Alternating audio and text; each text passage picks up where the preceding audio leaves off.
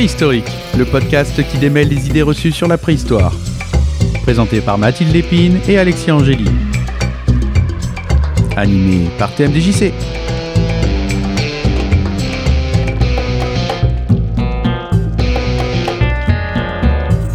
Amis auditeurs, auditrices, bonjour et bienvenue dans l'univers fantastique de Prehistory Travel. Je suis TMDJC et je suis, comme à l'accoutumée, entouré de la fine équipe du podcast, à savoir Mathilde, bonjour. Bonjour. Comment vas-tu? Ça va très bien, merci. C'est bien, c'est bien parce qu'en fait c'est une émission qui est enregistrée vraiment euh, en live, c'est-à-dire qu'on se voit les uns les autres. Moi il y a beaucoup de choses que je fais à distance et c'est quand même vraiment agréable de pouvoir enregistrer en présentiel. Bah, tu es littéralement entouré là, du Oui. coup. euh. Là, euh, physiquement, complètement. Complètement. Je suis également entouré par la fantastique Lexi. Lexi, bonjour. Bonjour TMDJC, comment tu vas? Ça va très très bien. Merci et toi? Bah ça va super bien, j'ai mangé un bon petit déjeuner et là je suis d'attaque pour enregistrer ce podcast. Oui, Pas petit déjeuner que nous avons euh, partagé tous ensemble. Je crois, je crois qu'au moment de l'enregistrement, nous sommes toujours au mois de janvier. J'ai le droit de vous souhaiter une bonne année, du coup? Eh Mais oui, tout à fait. mais Mais, tout on à te fait. souhaite aussi une bonne Bonne- année, bonne une bonne année à tous nos auditeurs et auditrices Mais oui. également. Bonne année tout le monde. Et puis peut-être on peut en profiter pour vous remercier euh, parce qu'on consultait avant d'enregistrer euh, les, les chiffres du podcast. Vous êtes fantastiques les gens, vraiment. Merci beaucoup. Merci de nous suivre toujours plus nombreux et plus nombreux. Et euh, bah écoutez, on va continuer à essayer d'être à la hauteur euh, de, de nos prétentions et de vos attentes. Et on se dirige vers un sujet aujourd'hui qui risque encore euh, de faire parler. Décidément, vous aimez bien euh, les sujets qui, euh, qui sont un peu polémiques. Qui veut faire le- l'entrée en matière? Qui veut dire pourquoi est-ce qu'on a choisi ce, sujet? Alors c'est un sujet dont nous parlons depuis très longtemps euh, avec Mathilde en off, euh, qui est lié à euh, beaucoup de vulgarisation qui a été faite autour. Vous avez vu comment je mets le suspense en ne nommant pas encore le sujet. J'aime beaucoup. Ouais, je, je la fais à l'envers aujourd'hui. et euh, et, et c'est vrai que c'est un sujet dont vous avez entendu parler, euh, amis auditeurs et auditrices, mais vous allez certainement être étonnés de voir la réalité scientifique qui se cache derrière, et nous allons parler des femmes chasseuses à la préhistoire. Alors moi, quand vous m'avez euh, soumis euh, le sujet, on avait déjà eu l'occasion d'en parler entre nous euh, avant. Moi, ce sujet, je l'ai découvert il, y a, quelques années via un ouvrage dont on va certainement parler aujourd'hui, qui fait que je me suis dit ah mais c'est cool. En fait, bah, c'était un petit peu moins genré que ce que je croyais dans, la préhistoire. Alors là, tout de suite, la question que j'ai envie de, vous lancer pêle-mêle, c'est pourquoi vous avez euh, choisi ce sujet Là, vous, tu, me- disais, euh, on en parlait euh, en off, mais euh, est-ce que ça vaut le coup de faire vraiment un podcast sur le sujet? Alors oui, je pense même que c'est essentiel. En fait, c'est un sujet qui est épineux et politique, bien évidemment, puisque la question des femmes chasseuses à la préhistoire renvoie directement aux questions de la division genrée et sexuée du travail dans nos sociétés actuelles. Puisque voilà, actuellement, on va pas se mentir, hein, il existe une division genrée du travail. C'est d'ailleurs l'un des grands combats, à juste titre, je pense, du féminisme que de faire tomber cette euh, Et euh, la recherche étant loin d'être imperméable aux débats ayant lieu dans notre société, la préhistoire a vu arriver depuis euh, quelques années euh, ces questions du genre et de la place des femmes dans les sociétés paléolithiques. C'est un, un sujet qui a été relancé il y a quelques temps par deux articles qui ont fait parler d'eux, euh, en plus ou moins euh, bien d'ailleurs, euh, d'un livre dont vous avez certainement entendu parler, ou au moins vous avez peut-être vu le reportage, euh, allez on le nomme Lady Sapiens, qui a fait également beaucoup de bruit dans la communauté scientifique, mais aussi auprès du grand public. Moi, Et de la presse. Ouais. Moi, je, l'ai découvert comme ça via notamment euh, les, euh, les certains youtubeurs et youtubeuses qui, euh, qui ont relayé pas mal d'informations et, euh, et bah, du coup le, le bouquin m'a vraiment intéressé parce que bah, il était très très bien présenté. Mais donc tu, tu, parlais de de- d'études. Est-ce que tu, tu peux nous, nous parler des, des études en question dont Alors oui, en fait, il y a deux publications qui ont fait parler d'elle. Là, je parle vraiment d'articles scientifiques euh, en dehors du livre. Il y a une première qui a été publiée en 2020 par euh, Randall Haas et euh, d'autres d'autres membres de la communauté scientifique qui s'appelle Female Hunter of the Early Americas Mhm. et qui en fait rapporte la découverte d'un site où il y aurait, ils auraient découvert une sépulture datant à peu près 9000 ans avant notre ère et ce serait une femme qui serait enterrée avec tout un arsenal d'outils et d'armes pour la chasse. Et des analyses. Voilà, ils ont fait des analyses ostéologiques, mais également protéomiques. Ils ont trouvé que l'individu était de sexe féminin, ce qui pour eux du coup prouve que des femmes chassées durant la préhistoire, mais pouvaient aussi occuper un rôle prépondérant au sein de la société. Mais euh, c'est un article voilà, qui, a eu quand même pas mal de, problèmes. Enfin, en tout cas, il n'est pas forcément. Euh, je vais peut-être laisser euh, Alexia développer ce point-là, mais il y a eu plusieurs petits problèmes, en tout cas points négatifs dans cet article qui, d'un point de vue scientifique, n'est pas forcément le mieux. Bah, juste avant qu'Alexia réponde, peut-être euh, repréciser à nos auditeurs et, auditrices que euh, par rapport à ce que tu disais, là, on, comme on sait qu'il s'agissait d'un squelette euh, féminin, et, tu parlais du fait qu'on savait que la personne chassait, c'est pas seulement le fait qu'elle avait des, outils de chasse ou des armes avec elle, c'est parce qu'effectivement, tu, tu, précisais que l'os travaille d'une certaine façon, et c'est comme ça qu'on sait que... alors, pour le coup, il n'y a pas eu d'analyse de, de marque d'activité sur ce squelette-là, c'est vraiment exclusivement à partir des outils qui ont été retrouvés euh, au sein de la sépulture. D'accord. Ce qui d'ailleurs, euh, non, non, on ne sait pas, mais ce qui d'ailleurs est l'un des points négatifs de l'étude, en fait, c'est qu'il n'y a aucune étude tracéologique qui ont été réalisées sur ces ah. objets. Et attention, en archéologie funéraire, ce n'est pas parce qu'on retrouve des objets dans la tombe d'un individu qu'ils ont été utilisés euh, du vivant de l'individu. Ça, c'est un des points auxquels il faut faire très attention en archéologie funéraire et même du point de vue de la, du sexe de l'individu. Alors, ils ont fait des analyses ostéologiques en se partant du principe que comme euh, les restes étaient plutôt graciles, ça devait appartenir à un individu féminin. On en a déjà discuté durant des derniers podcasts, il faut faire attention avec ce genre euh, genre d'idées. Et ils ont également fait des analyses protéomiques. En fait, ils ont analysé euh, un gène, alors c'est l'amélogénine, qui est un gène qui code pour l'émail dentaire. Et en fait, il est présent à la fois sur le chromosome X et sur le chromosome Y, mais sous des formes différentes.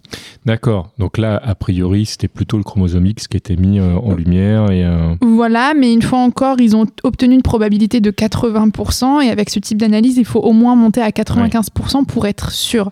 Donc rien que la sexuation de l'individu, elle n'est pas forcément, elle n'est pas considérée comme fiable. Oui, donc déjà, ça c'est compliqué. Je, profite euh, pour rappeler à nos auditeurs et auditrices qui peuvent écouter. notre dernière émission, c'était hors série, mais celui d'avant, où justement on parlait du fait que bah, on peut très bien mettre dans une sépulture des choses qui n'ont strictement rien à voir euh, avec, euh, avec le métier euh, ou l'activité de l'individu, mais pour lui rendre hommage. Oui, par exemple, au néolithique, ce n'est pas rare qu'on ait des, des sépultures de bébés vraiment d'immatures, mais des enfants vraiment en bas âge, avec des haches polies, par exemple. Hmm. On se doute bien que le bébé de 6 mois n'a pas utilisé la hache de son vivant. Donc voilà, c'est pour ça que normalement, il faut faire des études tracéologiques, donc qui consistent à étudier voilà, les traces et les marques d'utilisation sur les objets, pour savoir s'il était l'objet déjà été utilisé du vivant ou non.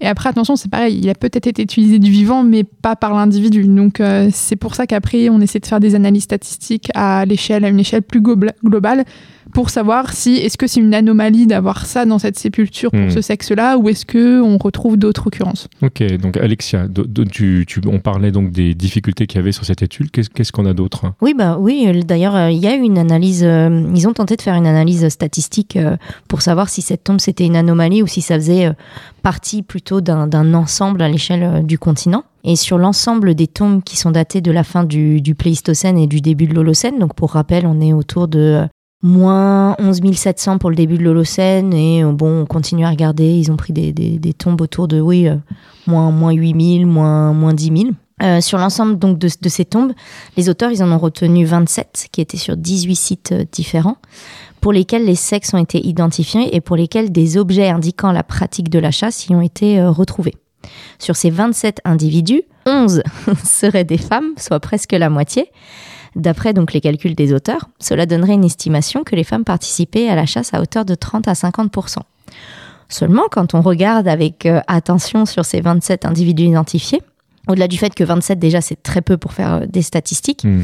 on a, euh, quand on regarde vraiment les données fiables sur ces individus, c'est-à-dire ceux qui ne sont pas immatures, ceux où on a une, euh, un sexe qui est clair et déterminé, donc à plus de 95%, on tombe à trois individus. Et encore dans ces trois individus, c'est en regardant les immatures.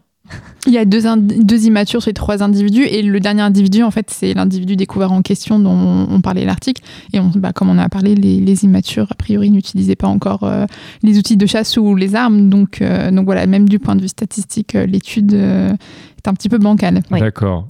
on n'a pas nommé l'individu d'ailleurs, parce que si nos auditeurs et auditrices veulent aller voir l'article, c'est l'individu WPM6. D'accord. J'en profite puisque tu dis ça pour rappeler euh, à nos auditeurs et auditrices que euh, euh, nous mettons dans les indications du podcast l'ensemble des sources sur lesquelles on s'appuie pour pouvoir réaliser le, le, podcast en question. Donc, vous pouvez les lire au sein du podcast, euh, accompagné de jolies vignettes. Vous pouvez les lire dans les indications du podcast ou sur le site internet directement de prehistorytravel.com. Euh, là, vous m'avez cité une étude, euh, mais je crois qu'il y en a une deuxième, si j'ai bien suivi. Oui, il y en a une deuxième qui est parue, qui est sortie encore plus récemment. Elle est sortie en, j'allais dire cette année, mais non, nous sommes passés en 2024, en 2023. bonne année. Faut, faut, que je me, faut que je me mette à jour. Et qui s'appelle The Myth of Man the Hunter. Alors, l'idée de Man the Hunter, en fait, ça vient d'un livre qui a été publié dans les années 1970-1980 qui s'appelait Man the Hunter. Et c'est ce livre, entre autres, qui a popularisé l'idée que l'homme chassait, d'où Man the Hunter, et la femme faisait la cueillette, donc Woman the Gatherer. Et euh, en fait, cet article, il veut montrer que euh, les femmes chassent actuellement dans les sociétés euh, actuelles de chasseurs-cueilleurs, ce qui indiquerait du coup que ce n'était pas une condition ancestrale ou plutôt que sur une condition ancestrale que les femmes chassaient. D'accord. Parce qu'on on, on s'appuie beaucoup sur les études ethnographiques quand même en préhistoire, puisqu'on part du principe que bah, les sociétés de chasseurs-cueilleurs actuelles ont un mode de vie que l'on considère comme semblable à nos ancêtres du paléolithique, puisqu'ils étaient également chasseurs-cueilleurs. Et donc euh, cet article a essayé de faire une méta-analyse des analyses ethnographiques, et ils ont étudié 63 groupes différents de, de chasseurs-cueilleurs. Et sur ces 63 groupes, alors je vous passe tout le détail des analyses statistiques, mais ils ont trouvé que dans 79% d'entre eux, des femmes chassaient. Euh, ce qui du coup pour eux montre que effectivement ce n'est pas euh, comment dire euh... c'est pas quelque chose d'unique ou de rare euh, voilà ils sont ils sont vraiment ils ont ils sont partis du principe que c'était une preuve que la chasse euh, était aussi euh, l'affaire des femmes. D'accord. Alors question par rapport à ça, euh, quand vous dites ils font des analyses sur les, euh, les chasseurs-cueilleurs d'aujourd'hui, est-ce qu'on peut préciser déjà où ils vont chercher, euh, parce qu'il ne reste pas énormément non plus euh, aujourd'hui? Non, alors c'est une méta-analyse, c'est-à-dire qu'en fait ils sont allés chercher tout un ensemble d'articles et de publications ethnographiques de, de cette, fin, des dernières années, mais également du XXe siècle. Mhm. Et en fait, à partir de cet ensemble d'articles, ils ont identifié les groupes où on a observé euh, des femmes qui chassaient. Et la deuxième question que j'ai envie de poser par rapport à ça, c'est quelle est la fiabilité euh, de, com- comment est-ce qu'on peut dire que parce qu'aujourd'hui euh, il y aurait encore euh, des femmes qui, qui chassent, euh, qu'on puisse le, le coller à, à la préhistoire? Ça, ça semble compliqué. Alors déjà, la question est un peu biaisée en Oui. elle-même. Est-ce que les femmes chassent ou pas? Euh, On n'a pas. Est-ce que c'était opportuniste? Est-ce que c'est récurrent? Est-ce que c'est parfois quel type de chasse aussi Parce qu'il y a des sociétés dans lesquelles euh, les femmes, on, le- sait, euh, actuelles, hein, euh, ont le droit d'attraper du petit gibier, par exemple, mais pas de transpercer avec une lance parce que c'est tabou. Une femme ne peut pas faire saigner, notamment à cause de ses règles. Ça, on le sait grâce à des études ethnographiques. Donc, juste dire est-ce qu'elle chassait ou est-ce qu'elle chassait pas, en réalité, c'est totalement, c'est totalement biaisé. Ça ne nous apporte pas euh, grande information euh, sur euh, quel était ce type de chasse et comment était fait ce type de chasse. Et au-delà de ça, effectivement, il faut faire très attention avec l'actualisme parce qu'on parle de, de, de choses qui se sont quand même passées il y a des milliers d'années. Ça ne veut pas dire qu'il peut pas y avoir des choses qui ont perduré ou qui ont perduré Mhm. sous des formes un petit peu différentes. Oui, Ça veut juste dire qu'on peut pas le savoir. C'est ça, c'est ni dans un sens ni dans l'autre. C'est ni pas- dans un sens ni dans. Ouais, ouais. Non, non, non, pas du tout. Euh, mais quand on regarde juste, alors certes, nos sociétés vont très vite aujourd'hui, mais si on prend juste il y a 50 ans, comment on vivait il y a 50 ans et comment on vit aujourd'hui, c'est assez dif- Mhm. différent, même culturellement, sans même parler de, des avancées technologiques. Je vous laisse imaginer ce qui peut se passer en 8000, 10 000 euh, ou 20 000 ans. Et ça, c'est quelque chose qu'il faut vraiment toujours garder euh, à, l'esprit. Et au-delà de ça, c'est pas vraiment révolutionnaire de dire qu'on sait que certaines femmes dans certaines sociétés, sociétés euh, chassaient. Mais les médias en ont fait euh, des tonnes et des tonnes euh, parce que c'est c'est vendeur. Oui, mais en fait, tu réponds à la question que j'étais en train de me poser là, parce que c'est vrai que très souvent, euh, on se retrouve avec des questions bah, biaisées, comme tu viens de, de l'exprimer, où on essaye de mettre une, en lumière une problématique pour pouvoir faire euh, euh, un article, pour pouvoir faire euh, une émission à la télévision ou à la radio. Et bon, en fait, là, tu réponds à la question, c'est que bah, c'est probablement que ça se vend mieux euh, et que c'est peut-être plus simple à, à- à comprendre. Oui, et puis en plus, euh, au-delà de ça, euh, l'étude en elle-même euh, n'est pas très fiable. Il y a des erreurs dans l'article d'un point de vue sta- statistique, mais il y a également, en fait, il cite des choses tirées d'autres articles et d'autres études ethnographiques, et quand vous allez voir les études en question, on ne les retrouve pas. Donc euh, là, attention, c'est aussi pour ça que l'article a été plutôt mal accueilli au sein de la communauté scientifique, ce qui n'a pas du tout été le cas euh, du point de vue du grand public et des médias, parce qu'en fait, il y a, des erreurs et a priori, voilà, il y a des choses, on, ne sait vraiment pas dont les auteurs euh, sortent ça en fait. Mais moi, c'est comme ça que je l'ai- découvert. Je crois que la première fois que j'en avais entendu parler, c'était chez la youtubeuse Manon Bril, qui, qui, avait donc invité, bah, en tout cas de mémoire, une partie de l'équipe au niveau du livre. Et, euh, l'émission était super intéressante. Et moi, je m'étais dit, ah, génial. Et avant d'en discuter avec vous, euh, je, n'étais même pas au courant que ça avait, euh, que ça avait enfin, ça a été soumis, enfin, sujet, pardon, à, polémique. Et là, ça, moi, ça, ça me soulève plusieurs questions. Et la, première question évidente que j'ai envie de vous poser, parce que maintenant qu'on a ce, sujet polémique, mais qu'il est là, qu'est-ce qu'on en fait? Et, du coup, est-ce qu'il y avait des femmes chasseuses durant la préhistoire ou pas? Enfin, est- est-ce que c'est, est-ce que ça existe? Alors, ça serait étrange de se dire que euh, les femmes n'ont pas du tout chassé euh, à la préhistoire déjà. Il n'y a pas de d'explication pourquoi elles ne l'auraient pas fait, même dans, si on veut faire de l'actualisme, euh, même si c'est dangereux. Comme on l'a dit, on le sait qu'il y a des sociétés dans lesquelles euh, les femmes chassent. Et au-delà de ça, moi, la question que j'aime souvent poser, euh, c'est un peu une question retournée, c'est pourquoi il faudrait que les femmes aient chassé? En fait. Est-ce que parce qu'elles n'auraient pas chassé, ça ferait d'elles les inférieures à l'homme ou parce qu'elles ont chassé, du coup ça ferait les égales de l'homme alors qu'on connaît des sociétés patriarcales dans lesquelles les femmes chassent actuellement. Donc je comprends pas pourquoi on relie automatiquement le fait que la femme chassait avec le fait que c'était une femme émancipée, euh, libre, euh, etc. Donc il y a aussi un, un énorme biais au niveau de la perception. Et d'ailleurs on en parlait en off tout à l'heure. Euh, on- si on regarde les images qui sont utilisées Oui. euh, par rapport aux femmes chasseuses, euh, il y a, sur- il y a une, une image euh, qui, qui correspond à la publication d'ailleurs du premier article euh, dont on parlait tout à l'heure.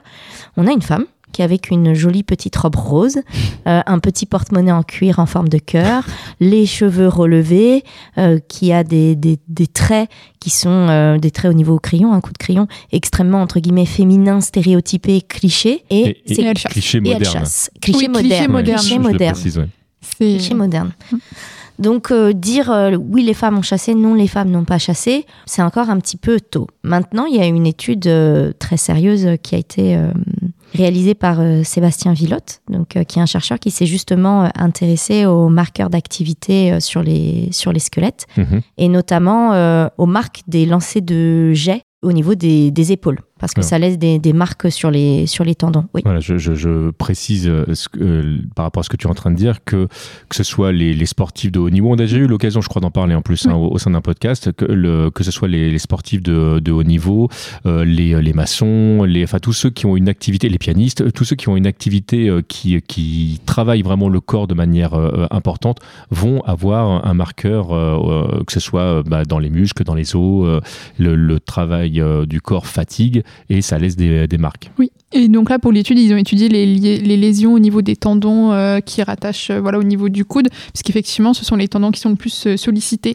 lorsque l'on, lorsqu'on fait du lancer, par exemple, type lancer de javelot, ou là, dans le cas, ce serait plutôt lancer de propulseur pour, pour la chasse. Et Sébastien Villotte a comparé trois populations différentes, donc une population préhistorique, une population pré-industrielle et une population d'Europe moderne. Et ce qu'on observe, c'est qu'il y a une tendance à ce qu'on appelle une épicondylite latérale du coude.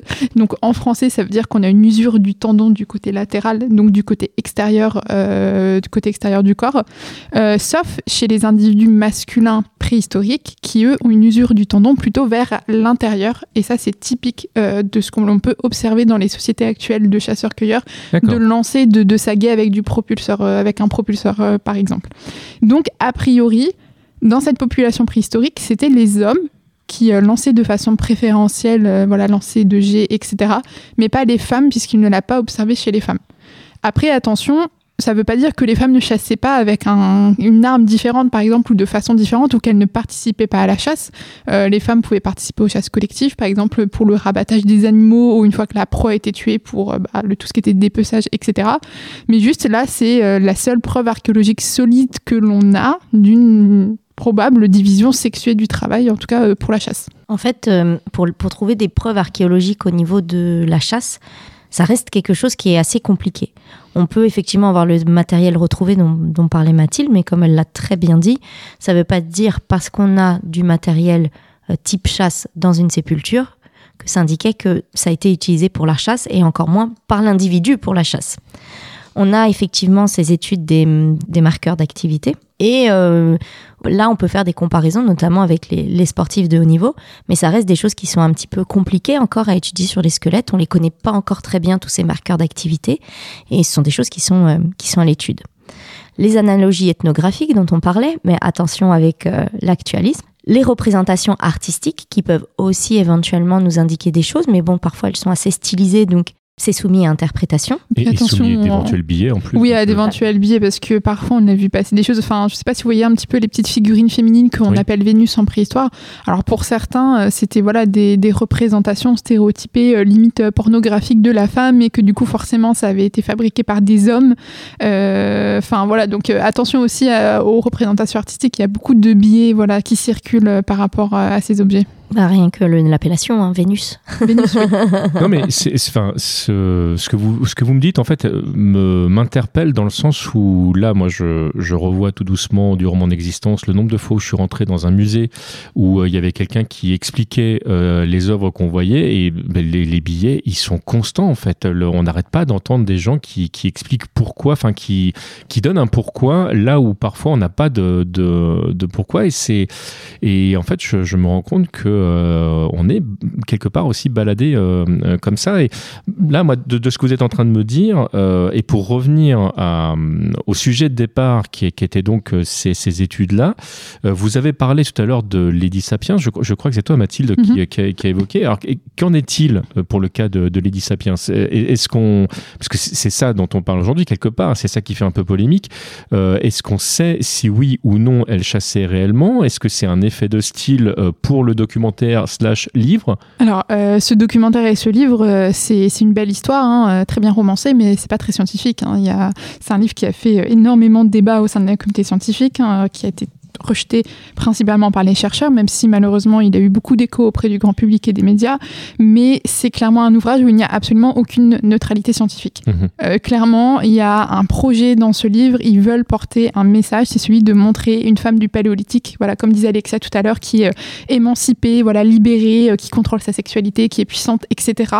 Euh, mais les arguments scientifiques sont mal utilisés, voire carrément euh, inexistants. Disons que par exemple l'étude dont on parlait tout à l'heure de Sébastien Villotte n'est euh, absolument pas abordée dans le livre. En fait, tous les moindres preuves scientifiques qui pourraient suggérer euh, que non, enfin il y avait une domination masculine ou qu'il y avait bien une division euh, du travail ont été complètement écartés, passés sous silence ou euh, déformés. Même certains chercheurs, euh, dont Sébastien Villotte, s'est vu déformer ses propos d'une façon que je trouve absolument inadmissible. Bah c'est comme ça que je l'ai découvert. Moi, je ne le connaissais pas avant ce livre. Bah oui, bah, il a fait beaucoup parler de lui en bien, mais vraiment pas, pas non plus vraiment enfin je laisse peut-être Alexia connaît mieux euh, le, le, ce qui s'est passé avec Sébastien Villotte parce qu'elle a pu le rencontrer donc je, je la laisse peut-être en parler euh. oui alors il en avait il en avait parlé assez ouvertement euh, alors qu'il y a la SAP qui s'appelle la société d'anthropologie mmh. de Paris pour lequel il avait fait en 2000 euh, attendez c'était 2023 l'année dernière donc ça devait être en 2022 ou c'était peut-être 2023 non c'était janvier 2023, 2023 ouais. ouais. Donc vous pouvez certainement retrouver le résumé de sa communication sur le site de la, Société d'anthropologie de Paris, où il allait justement aborder les articles dont on avait parlé, et il posait la question justement euh, de comment, quand on est chercheur, qu'on travaille sur des questions notamment comme ça, qui sont, euh, entre guillemets, assez à la mode, on peut faire attention que nos propos ne soient pas réutilisés. Et il expliquait que, et c'est arrivé plusieurs fois, pas qu'à lui, euh, parfois il y avait des interviews qui duraient 2-3 heures, puis euh, les questions étaient posées d'une certaine manière pour au final pouvoir extraire juste des passages et dire, bah vous voyez, il y a tel chercheur qui a dit telle chose.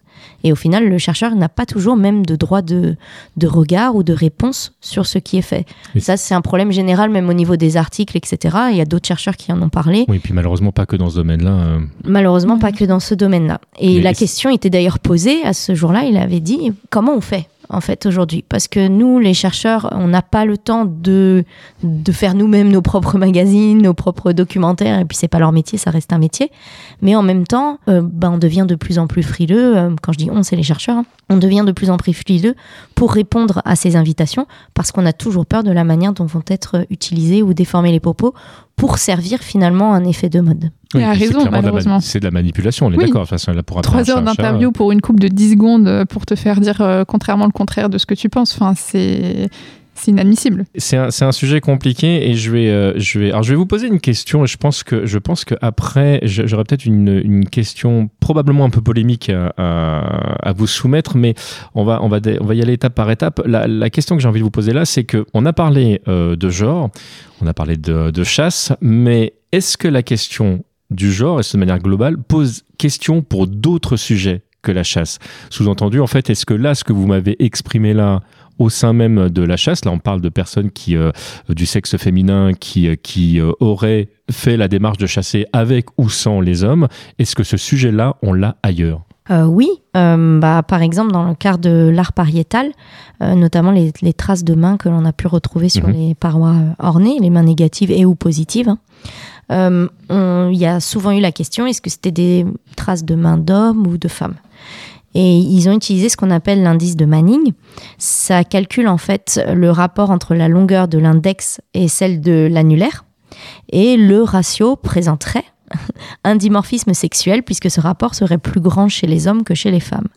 Seulement, l'anthropologie biologique a prouvé que ça ne fonctionne pas euh, et que ça ne peut pas être utilisé pour discriminer euh, qu'est-ce qui est des mains de femmes et des mains d'hommes. Mais encore une fois, ça n'a pas empêché les médias de l'utiliser, de le déformer et de le véhiculer à tort et à travers. C'est encore des choses, nous, dont on nous parle euh, très euh, fréquemment. Et en plus, comme il y a un, entre guillemets un calcul, il y a le terme indice de Manning, euh, bah, les gens se disent ça sonne scientifique, donc ça doit être doit être scientifique. vrai, ouais. Voilà, ça, ça pose de, réels problèmes. C'est, je pense, un exemple euh, assez parlant, euh, malheureusement. C'est bien, vous avez toujours réponse à toutes mes questions. Fantastiques toutes les deux.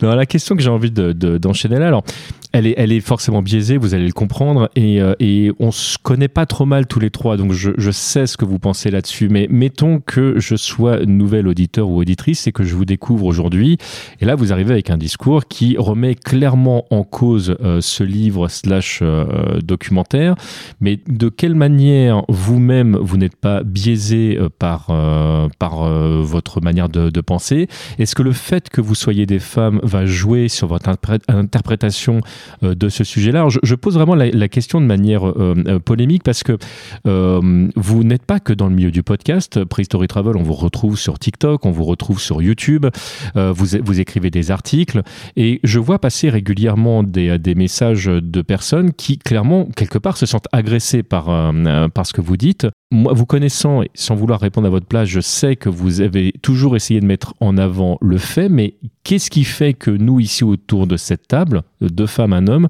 on n'est pas un discours qui soit biaisé nous-mêmes On a obligatoirement nos propres biais cognitifs. Euh, j'ai des exemples euh, qui me viennent à l'esprit euh, par, le passé. euh, par exemple, quand on retrouvait des, des tombes richement ornées avec des objets de chasse, etc., on partait tout de suite du principe que c'était des hommes. Et à l'inverse, on s'est rendu compte, en faisant derrière des études ostéologiques, que c'était probablement finalement des femmes. Je pense à la sépulture viking BJ 580 qui était sur le site de Birka en Suède.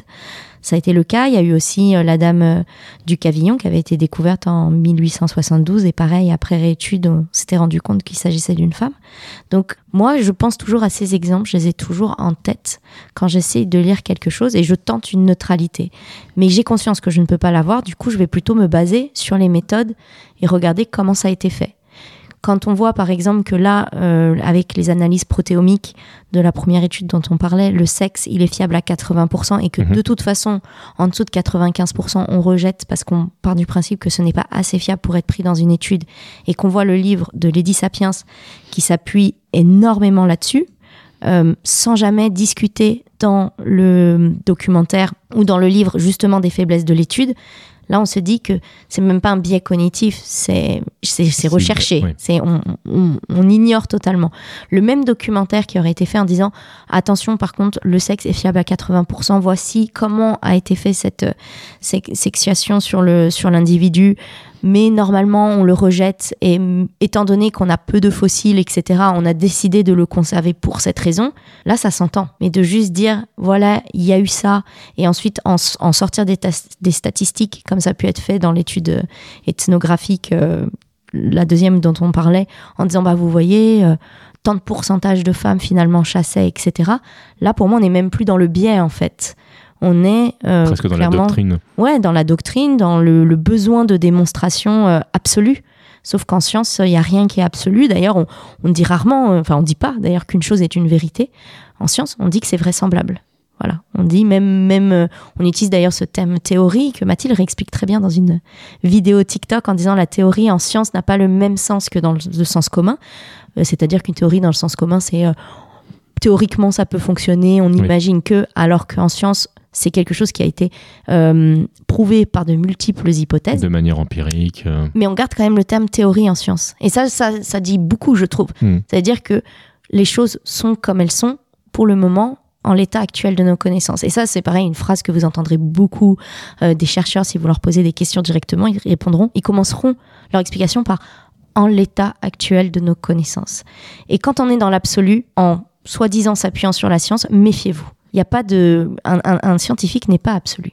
D'accord? Les choses sont vraisemblables. On parle de théorie et, euh, et on n'est on est jamais sûr à 100% de ce qu'on avance. Mathilde, est-ce que tu as quelque chose à rajouter là-dessus? Euh, bah, Juste pour compléter, euh, après, par rapport forcément à notre point de vue, moi je suis une scientifique avant tout. Donc j'ai pas forcément trop de mal à mettre de côté tout ce qui est sentiment ou quoi que ce soit et analyser exclusivement les faits. Et euh, d'ailleurs, moi personnellement, je n'ai aucun intérêt à essayer de véhiculer une idée plutôt que l'autre.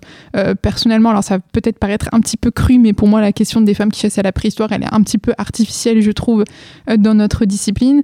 Déjà parce que le registre fossile est extrêmement parcellaire, donc y répondre, c'est difficile. Et puis les organisations sociales, encore une fois, ça ne laisse pas de traces. Et comme on n'a pas de traces écrites à la préhistoire, bah, du coup, ce sera difficile d'avoir un jour une, une réponse. Mais, mais au-delà de ça, en fait, moi, ce que je trouve dommage, c'est que la question du genre, alors qui est absolument essentielle, dans nos sociétés actuelles. Je remets absolument pas ça en cause, mais je trouve que c'est dommage qu'elles viennent euh, dans des débats comme ça perturber la science en préhistoire. Enfin, en tout cas, la préhistoire et la science préhistorique, puisque c'est comme ça qu'en fait on voit apparaître des publications comme euh, le rappelait Alexia, qui sont scientifiquement bancales et qui il y a quelques années n'auraient jamais été publiées et qui là, il y a des journaux scientifiques qui les publient uniquement parce que c'est un sujet d'actualité qui va faire du buzz. Et moi, c'est, je trouve que voilà, c'est, c'est dommage. Alors que dire que les femmes chassées en soi, ça veut pas dire grand chose on l'a rappelé tout à l'heure, ça n'exclut pas une domination masculine euh, quelle qu'elle soit, ça n'exclut pas des tabous par rapport aux femmes, mais d'un autre côté, en fait, il n'y a pas vraiment de conclusion à donner ici. Il n'y a pas vraiment de preuve que les femmes chassaient à la préhistoire, mais il n'y a pas non plus de preuve que les femmes ne chassaient pas. En fait, on, est, on, pense d'ailleurs que sur les 7 millions d'années de la préhistoire, des femmes ont chassé un moment, mais en fait, voilà, la preuve de l'absence n'est pas l'absence de la preuve. Donc pour l'instant, en fait, on ne peut juste pas conclure. Puis au même titre que vous, vous je crois que c'est Alexa qui disait tout à l'heure, euh, qu'est-ce que ça veut dire finalement chasser? Parce que ça peut être effectivement effectivement participer à la chasse, ça peut être chasser avec d'autres outils. c'est en plus chasser ou pas, c'est vrai que c'est un petit peu absolu. Euh, vous l'exprimiez tout à l'heure. Alors j'en profite pour euh, à nouveau remercier les gens qui nous écoutent parce que les retours qu'on a de nos auditeurs au niveau du podcast sont, sont quand même très élogieux et, et on sent que y a, vous avez plus l'envie de, de, participer et de, de vous renseigner. C'est quelque chose de très positif. Je le précise parce que c'est vrai que comme vous êtes sur plusieurs supports le public n'est pas forcément le même. Et, euh, et si, si, je me suis permis cette question avec vous euh, euh, juste avant, c'était aussi pour essayer d'illustrer que on, on, a parfois, souvent, choisi des sujets euh, qui peuvent être polémiques, euh, les carnistes contre les véganes, euh, les, misandres contre les sexistes, etc. En fait, c'est pas notre créneau du tout préhistorique. On essaye de débunker les idées reçues de la préhistoire. On essaye de, mettre en lumière les problématiques qu'on retrouve dans, certains articles, dans certains articles pardon, donc dans la méthodologie, dans le choix des, des statistiques que vous en parliez toutes les deux tout à l'heure. c'est ça, nous, qui nous intéresse. on n'a pas réponse aux questions, on, on, met en lumière les problématiques qu'on va rencontrer. Et au-delà même de, nos propres idées personnelles, sur ces sujets-là, on est quand même relativement neutre dans le sens en fait où on part du principe que chacun est libre de penser ce qu'il veut. Mais après, les faits sont les faits. Et on ne peut pas faire dire aux faits autre chose que ce qu'ils sont, que ce soit en imaginant ce que ça peut être ou voilà. Nous, on n'est pas sûr de savoir. Le, reste, évidemment, vous appartient.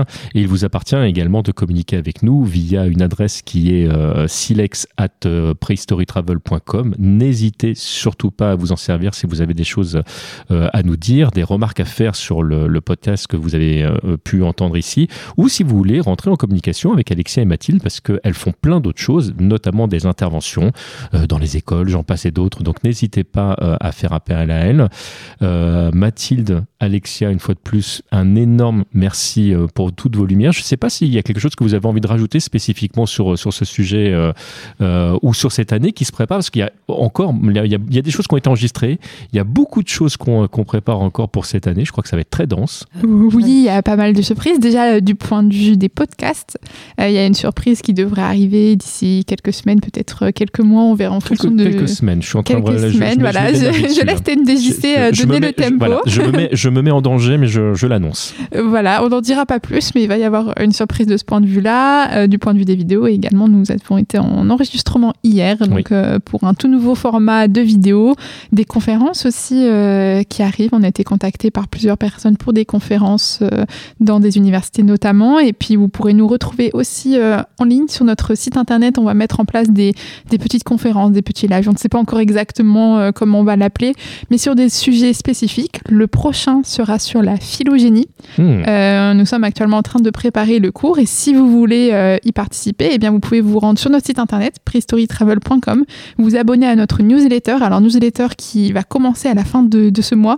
Et vous aurez toutes les informations, toutes les dates, les procédures pour vous inscrire si ça vous intéresse. Donc, euh, donc voilà, n'hésitez pas. Et puis, bien sûr, fin mars, voilà. on a Podren. On peut le dire maintenant, c'est voilà, officiel. on peut le dire, c'est officiel. Euh, notre premier festival de podcast. Euh, on sera bien sûr accompagné par TMDJC. donc ce sera à Rennes le 30-31 mars. Si vous voulez nous rejoindre, ah, vous êtes les nous voir, vous êtes les bienvenus. On passera le dimanche après-midi. L'inscription est gratuite, donc n'hésitez pas à venir. Alors juste de préférence, si jamais vous venez, c'est toujours bien de s'inscrire parce que ça permet aux gens qui gèrent tout ce qui est entrée, sécurité, ça évite bah, que qu'il y, ait tout simplement manque de place. Donc n'hésitez pas euh, à vous inscrire sur le site de Podren.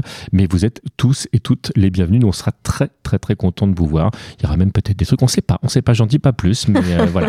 En tout cas, venez nous voir. Un énorme merci une fois de plus de nous avoir euh, écoutés. retrouvez prehistorytravel.com, bah, évidemment, sur le site de prehistorytravel.com. ce néologisme est fantastique. Mais surtout, on existe également sur YouTube et sur TikTok. Et, et puis, bah, voilà voilà, on, est, on vous accueille évidemment sur, sur PodCloud, notre fantastique plateforme. Et on vous dit à très très bientôt. Des bisous les gens. À bientôt. À bientôt.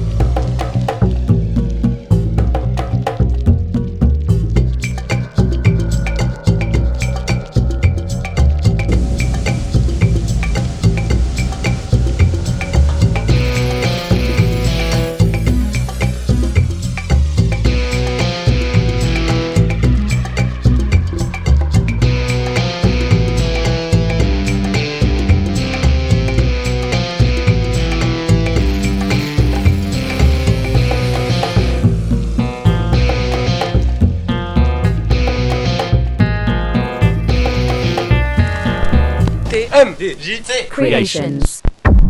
Prehistorytravel.com. Un podcast du label Podcut.